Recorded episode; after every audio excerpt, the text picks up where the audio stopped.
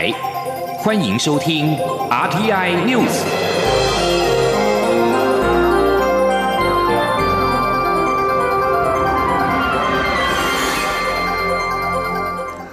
各位好，我是张瑞华，欢迎收听这节央广主播台提供给您的 RTI News。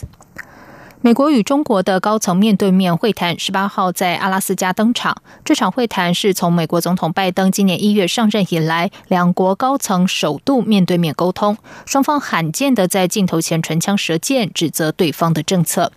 美国国务卿布林肯、白宫国安顾问苏利文和中共中央外事工作委员会办公室主任杨洁篪、中国外长王毅在会晤时提及台湾议题。布林肯表示，美方将讨论严重关切的问题，包括中国在台湾及香港、新疆的举动。王毅则是回应，强调中国坚定反对美国干预内政。我外交部发言人欧江安今天回应表示，美国拜登政府上任之后，已经多次重申《台湾关系法》和六项保证，更强调美国对台承诺坚若磐石。欧江安说：“布林肯国务卿在开幕的时候就已经强调，中国的行为威胁全球的稳定秩序，美国对于台湾和香港议题等严重的关切。外交部我们诚挚的感谢美方关注台湾的议题，并且向中方来表达立场。”在这一次的美中高层会晤之前，美方在事前已经向我方进行详尽的简报，并且他们也承诺在会后会尽速的向我方来说明会谈的情形。这也展现了台美之间友好的互信跟关系的紧密。嗯，外交部将持续和拜登政府团队密切合作，共同促进台海及印太区域的和平稳定及繁荣。近年，国际智库的战略分析都指出，台海可能是第三次世界大战的热点之一。另有关注我国在美方的印太战略中扮演何种角色，是否真有足够能力来保护自己？行政院长苏贞昌今天表示，他相信台美具有共同价值，但如果只期待别人帮忙没有用，必须要一起努力，共享利害。记者林永清报道。行政院长苏贞昌十九日赴立法院院会进行施政报告并被询，国民党立委吴思怀质询时问台湾究竟在美方的印太战略中扮演什么角色？苏贞昌表示，美方明确表示与台湾的关系坚若磐石，相信双方具有共同价值，但台湾不能只期待别人帮忙，而是应该一起努力。苏奎说：“，美国和台湾之间，我们都是相同的价值。”但我们如果只有期待啊，人家帮忙我们，一点用都没有。我觉得我们就是共同价值、共同利害，那大家一起努力。那不要以为啊，人家会啊，呃，无条件支持你，也不要以为我们台湾是孤立在在这里。全世界这厉害是一起算的。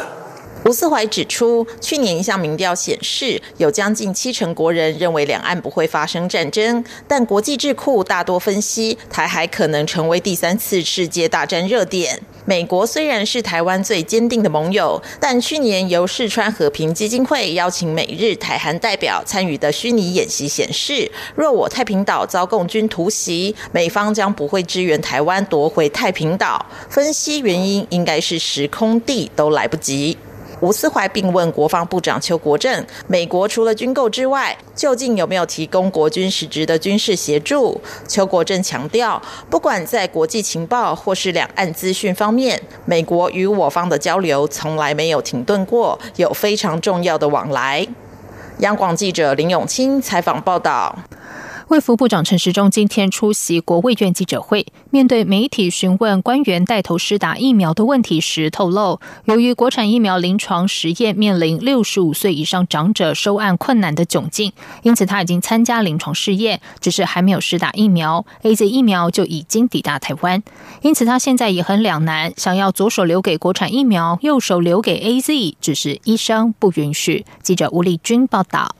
卫福部长陈时中十九号在出席国卫院 Podcast 频道推出 COVID-19 疫苗大小事专辑记者会后，回应媒体询问，表示 A Z 疫苗已经开始配送，预计下周一前就会配送完成五十七个点。此外，国产疫苗进展也十分顺利，目前已在洽谈采购合约，很快就会达成结论。只是仍有六十五。岁以上临床试验收案困难的窘境。对于外界主张官员应带头施打疫苗，还有人认为官员的首例疫苗应该留给国产疫苗。陈时中则意外透露，他已在日前参加临床试验，只是还没施打疫苗，A Z 疫苗就已抵达台湾，因此他现在也很两难。陈时中说：“我可以透露一点小秘密密啦，我本来是要留给国产的啦。那天三月三号 A G 进来的时候，其实在我知道他进来的前一个小时，那时候我是在医院也抽了血，也做了心电图，那也做好疫苗要临床试验的 所有的物件。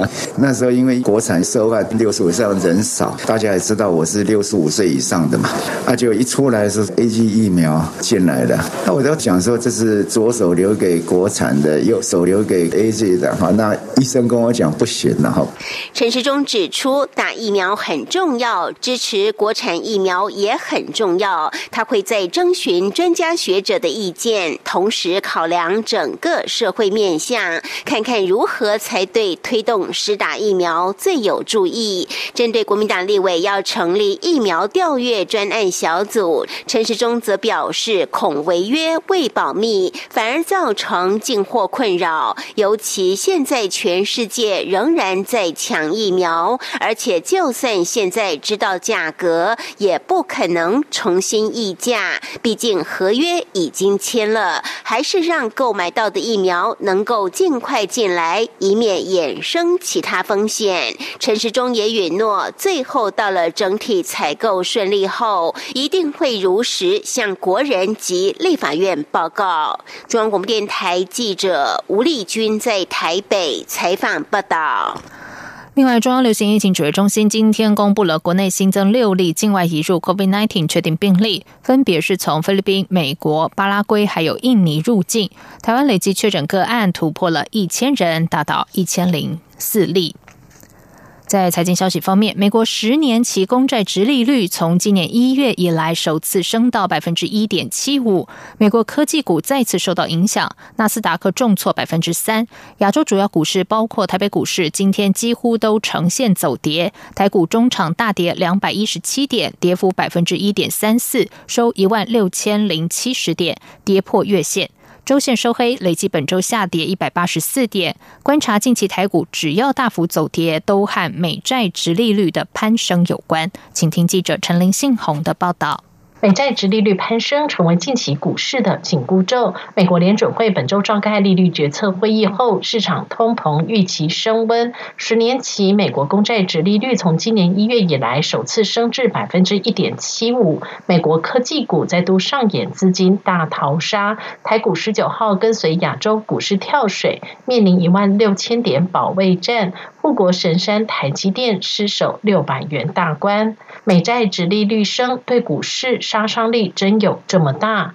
国泰政企顾问处经理蔡明汉指出，债券直利率会上扬，表示目前市场抛售债券热烈，因此债券价格下跌，直利率上升。以过去经验来看，债券直利率从底部开始快速上扬时，对股市会有影响。出现的状况就是高本益比族群都会。会出现修正，资金会转向低本益比，不过后续就会慢慢钝化，而目前确实还在影响其，因此去年涨多的电子股和科技股都呈现偏弱，这也是为什么台积电股价十九号会跌破六百元大关。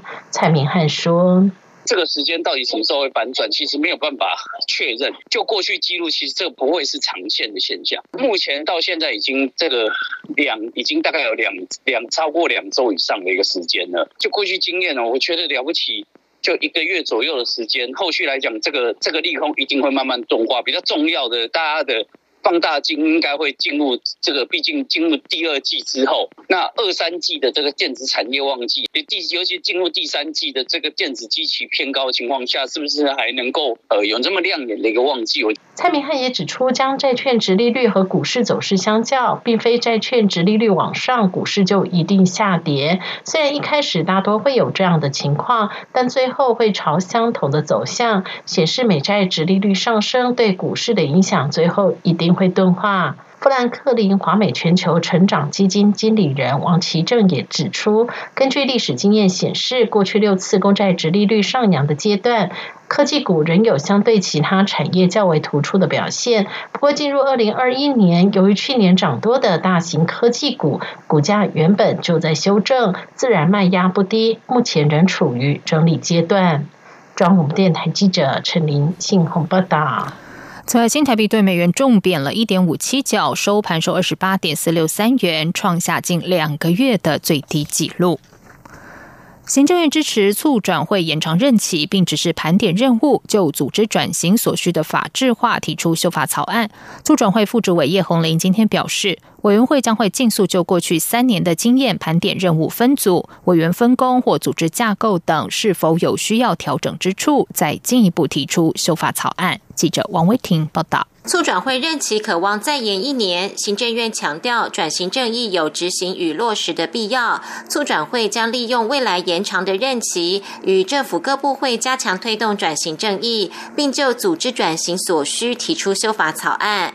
促转会副主委叶红林受访时表示，促转条例规定四大核心任务：开放政治档案、清除威权象征、平复司法不法和不当党产处理及运用。如果确定延长任，期为了因应下一阶段转型正义的落实与执行，促转会委员会议将盘点促转条例设计、委员分工、任务分组、组织架构调整，以及是否需要与部会共同推动的转型正义任务等。如有需要，会尽速提出修法草案。叶红玲说：“那这个执行跟落实会不会有需要组织的转型？那他这个就是请我们要去评估，包括我们的。”条例的那些设计啊，哦，比方说你说什么分组啦，然后委员的分工啊，这些核心任务事项，那他会他的意思就是说，所以如果我们盘点完要去落实跟执行，有需要组织转型的话，那这个就要一定去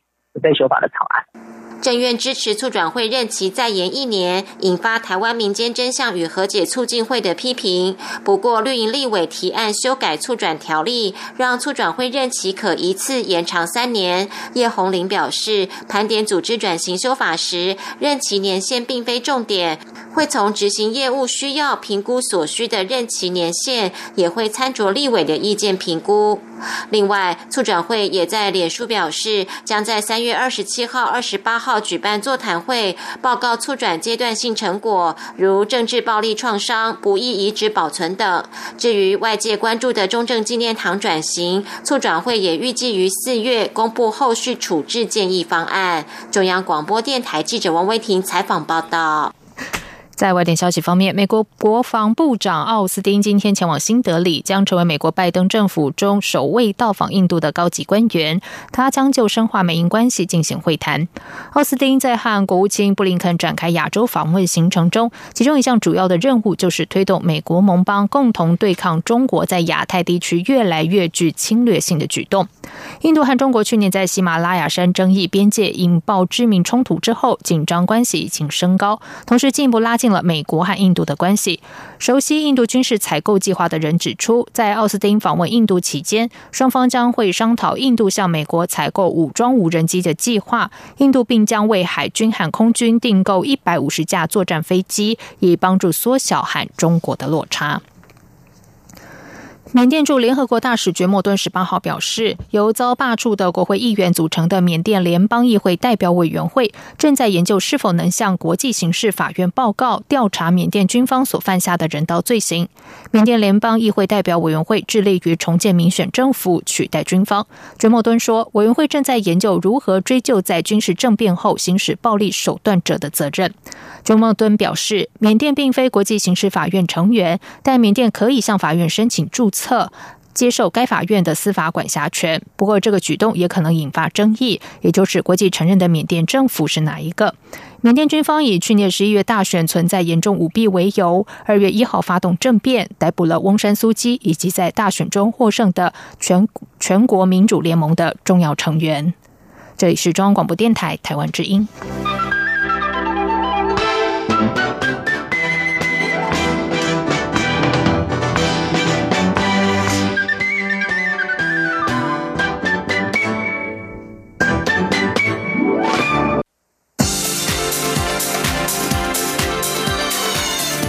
是中央广播电台台湾之音，欢迎继续收听新闻。时间是十九点十五分，欢迎继续收听新闻。首先来关心的是一则最新消息：首批牛津 A Z 疫苗三月三号运抵台湾，历经两周检验封监，卫福部食药署昨天正式放行，今天起配送了四万四千五百剂到全台五十七家的医疗院所。专流行疫情指挥中心在今天傍晚召开了专家会议，讨论 A Z 疫苗的安全性。指挥中心指挥官陈时中晚间七点召开了记者会，亲自宣布专家会议达成共识，认为 A Z 疫苗。预防感染及感染后的临床效益大于接种后发生的不良反应风险，因此决定如期在三月二十二号开始接种 A Z 疫苗。也有专家建议由行政院长或卫福部长陈时中来带头施打。接下来关心的是，中国日前对台寄出了龙宁。农林二十二条措施引引发国人忧心品种和技术外流。农委会主委陈其仲今天重申，已经严拟修法，防止核心技术外流，将会比照日本的做法。未来如果没有依照规定就直接输出品种技术，就需要负刑责。记者林永清报道。中国暂缓进口台湾凤梨后，行销当地栽种由台湾育成的金钻凤梨，现又抛出农林二十二条措施，试图吸引台湾人才、品种及技术吸进投资。对此，陈吉仲重申，农林二十二条措施其实是表面会台，实际立中。因为中国历经长期封省封城后，需要农业生产及投资提供他们本身需要的粮食。民众党立委邱成远十九日在立法院质询时，建议政府应以保护我国农业为最高原则，包括禁止回销、保护目标市场以及增加动植物种苗输出的管制项目等，反制中国的农林二十二条措施。农委会主委陈吉仲答询时，同意邱成远的建议，并表示以严拟修法，防止核心技术外流。陈吉仲说。我们现在同步修改两个部分，一个是我们自己的行政规则，动物、植物的品种种苗规则，我们会增加相关的品项。我们甚至会要求核心技术里面以及退休人员的这一个三年内的这个严格的管制。更重要，我们也会比照日本，直接来修法，让这样的一个透过人或是其他管道，那没有依照规定把台湾的品种技术直接输出到中国的部分呢，我们会有。所谓的刑法的部分，而农委会副主委陈俊记也在十八日表示，修法草案预估六月底前完成。公听会若沟通顺利，没有特别意见，就会呈报行政院。央广记者林永清采访报道。陆委会近期宣布重启中国商务人士申请来台，陆委会此举也让外界解读是向对岸使出善意。工商协进会理事长林柏峰、全国商业总会理事长许博书今天受访时都表示乐见其成。林柏峰呼吁政府赶去。赶紧确认悬缺多时的海基会董事长人选，才能够进一步和中方往来。许书博则是希望中央流行疫情指挥中心能够尽速提出相关配套，让两岸商业早日恢复交流。记者谢嘉欣报道。两岸关系近年冷冰冰，不过陆委会新任主委邱泰三近期宣布重启中国商务人士申请来台，还提到两岸可以更友善、良性互动，且两岸能否有建设性的模糊，要靠彼此的智慧及态度。外界解读这是向对岸递出橄榄枝。工商协进会理事长林柏峰十九号指出，邱泰三想要缓和两岸关系、促进交流的方向正确，企业界也是同样想法，后续要等中方的回应。而因两岸官方不接触，全靠海基海协两会来往，后续若要有交流，也应赶紧找到悬缺多时的海基会董事长人选。他说：“双方要有一个建设性的说法，一定要我们的海基会去对他们海峡会去讲，而不是陆委会跟国台办讲。这个应该邱主委很清楚的，邱主委这么讲。他如果有新的董事长也这么讲，那就比较好办了。对，两个方向一致啊，官方跟那个半官方一致啊，那才好。”有这个建设性啊。全国商业总会理事长许书博同样持正向看法。他表示，希望中央流行疫情指挥中中心赶紧研拟相关配套，且因中国幅员广大，可由风险较低的区域及台商密集度来思考局部开放的可能。许淑博并提到，预计下周将拜会邱泰三，要从商业角度提建言。他还说，要尽量看对方的美，不要一直挑剔对方的丑，不然没完没了。应从人民思维出发，而不是站在政治政党的思维，要让两岸人民生活好一点。中央广播电台记者谢嘉欣采访报道。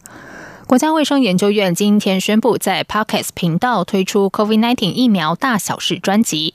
卫福部长陈时中表示，希望在台湾即将开打 COVID-19 疫苗之际，让科学来说话，建立民众接种疫苗的信心。记者杨仁祥、吴丽君采访报道。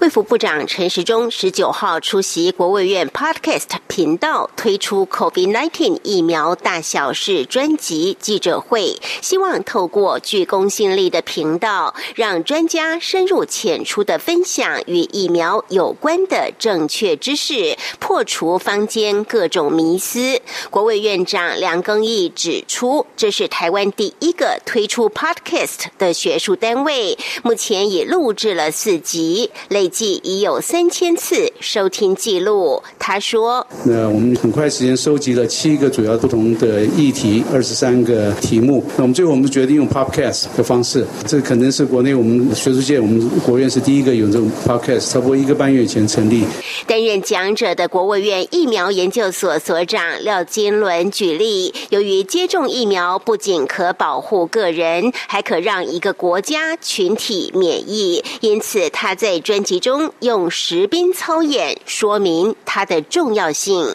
廖金伦说：“都借由这个疫苗施打进去的过程当中，可以把这个免疫系统能够武装起来啊，在下一次碰到真正的病毒的时候，就可以来对抗，而降低了它的这个威胁性，也可以带给人群的这个保护力，让这个新冠病毒再次进攻台湾的时候，它在人群当中没有办法传播。”哈，陈世忠则以两千零九年接种 H1。N 万疫苗为例，当时稍微出现一些不良反应后，民众就却步。因此，他希望在台湾即将开打 COVID-19 疫苗之际，让科学来讲话，建立民众的信心。陈时中说：“那这一次 COVID-19，我也是很担忧，是不是有这情况？啊，担忧就是说，民众有时候只有看到事件的表象，而不知道就是说事件这样的一个本身的内涵。啊，我觉得。”就是说，这种事情能够建立这样的信心跟了解，那最好就是科学化，哦，就是让科学来讲话。目前，COVID-19 疫苗大小是已有两级上限，内容包括施打疫苗为何会有副作用，以及接种疫苗的严重不良反应几率。中广电台记者杨仁祥、吴丽君在台北采访报道。海外国人日前在春节期间掀起反台潮，也引发国内自费核酸裁剪价格过高的争论。消费者文教基金会今天表示，台湾的自费检验定价不透明，而且价格介于新台币四千五到八千元，是澳门的十四倍，应当降到新台币三千元以下才合理。中央流行疫情指挥中心则回应，将持续检讨相关价格。记者郑祥云从陈国维采访报道。越来越多台湾民众有自费核酸裁剪的需求，消基会抽查七十一家医疗机构，结果发现常规检验的收费在四千五百元到八千元之间，如果是急件，还可能收到一万元。这样的价格是香港的五倍，更是澳门的十四倍。发现百分之六十以上的这些医院呢，它所有的收费呢都超过五千八百元。那以这个价格来对照。我我们附近国家地区的这些同样检验的这个水准呢，我们发现有偏高的情形。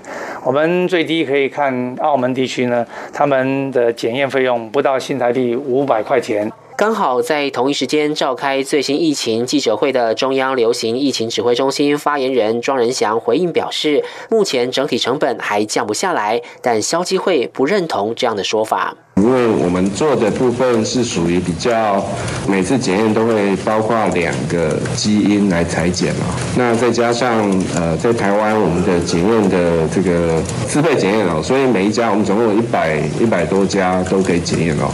呃，我记得这个可能分到每个每一家检验的这个件数可能都不多，所以它的成本一直都压不太下来哦。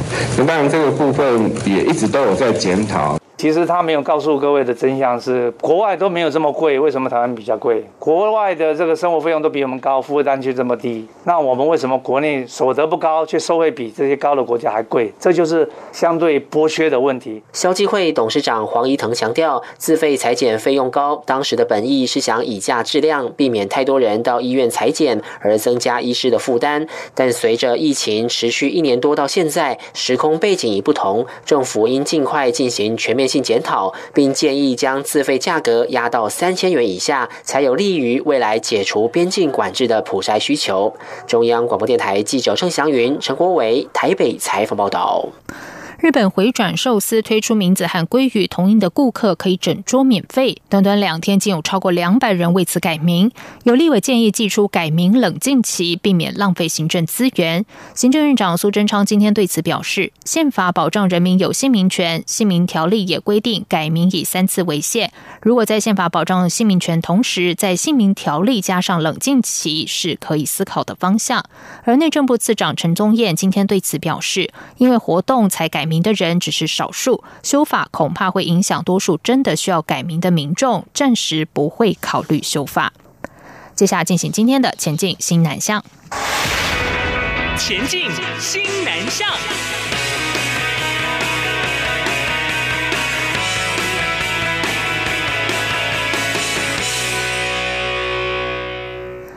十二年国教课刚上路之后，七国新著名语文课在国中小学广泛开班。教育部表示，统计这个学年度有超过八千名学生选修，如果加上大专院校开设的东南亚语言课程，全国共有一万多名学子平时都在课堂上快乐学新著名语。记者陈国伟报道。越南的首都怎么说？哈内。哈内很好，越南的首都叫哈内。全台学子开心学新著名语。教育部表示，这个学年度在国民中小学新著名语文实体班就开设两千五百六十四班，有七千九百七十一名学生选修。远距教学部分也开了一百四十二班，共有三百九十二人上课，当中有不少人并非新著名子女。另外，教育部去年也补助一百二十一所高中职，共一百四十六班办理新著名语文乐学活动，同时补助大专校院开设东南亚语言。课，其中各技专校院在上学期共开了七十一班，有三千一百七十三人次选课。从小学到大学，共有一万多名学生都在学新著名语。教育部国教署科长陈碧玉说，教育部也建制新著名子女教育资讯网，网站中有七国新著名语文数位学习教材，而且采新著名语文与中文双语配音。每一个字词它都会有该母语，然后再来中文。学生想学哪一个语句，他可以直接点的让他发音。教育部也指出，台湾的新住民人口持续增加。教育部去年在成人基本教育研习班当中，补助开设两百五十二个新住民专班，协助新住民适应与融入台湾生活环境，并提供三十五所新住民学习中心相关经费，依据新住民需求规划终身学习课程，并鼓励社区居民共同参与。教育部提到，去年依大学法订定发布新住民就读大学办法，往后符合相关资格的新住民。将能以申请入学的方式继续衔接国内高等教育，提供规划后新住民更友善多元的升学管道。中央广播电台记者陈国伟台北采访报道。台湾大哥大总经理林之成日前宣布，个人出资捐赠成立台大林之成东南亚助学金，期盼抛砖引玉，吸引印尼、菲律宾、越南优秀人才，加速大东南亚区域经济发展。为了鼓励更多优秀的东南亚侨生以及国际学生到台大就读，减轻他们在台北求学时的经济压力，台湾大哥大总经理 Edward。Works 董事长及合伙人林之成在台湾大学捐赠成立台大林之成东南亚助学金，希望能够吸引更多东协一流人才到台湾来求学，增加台湾企业就地争取一流东协人才的机会，加速台湾融入大东南亚区域经济发展，创造更多新的成长曲线。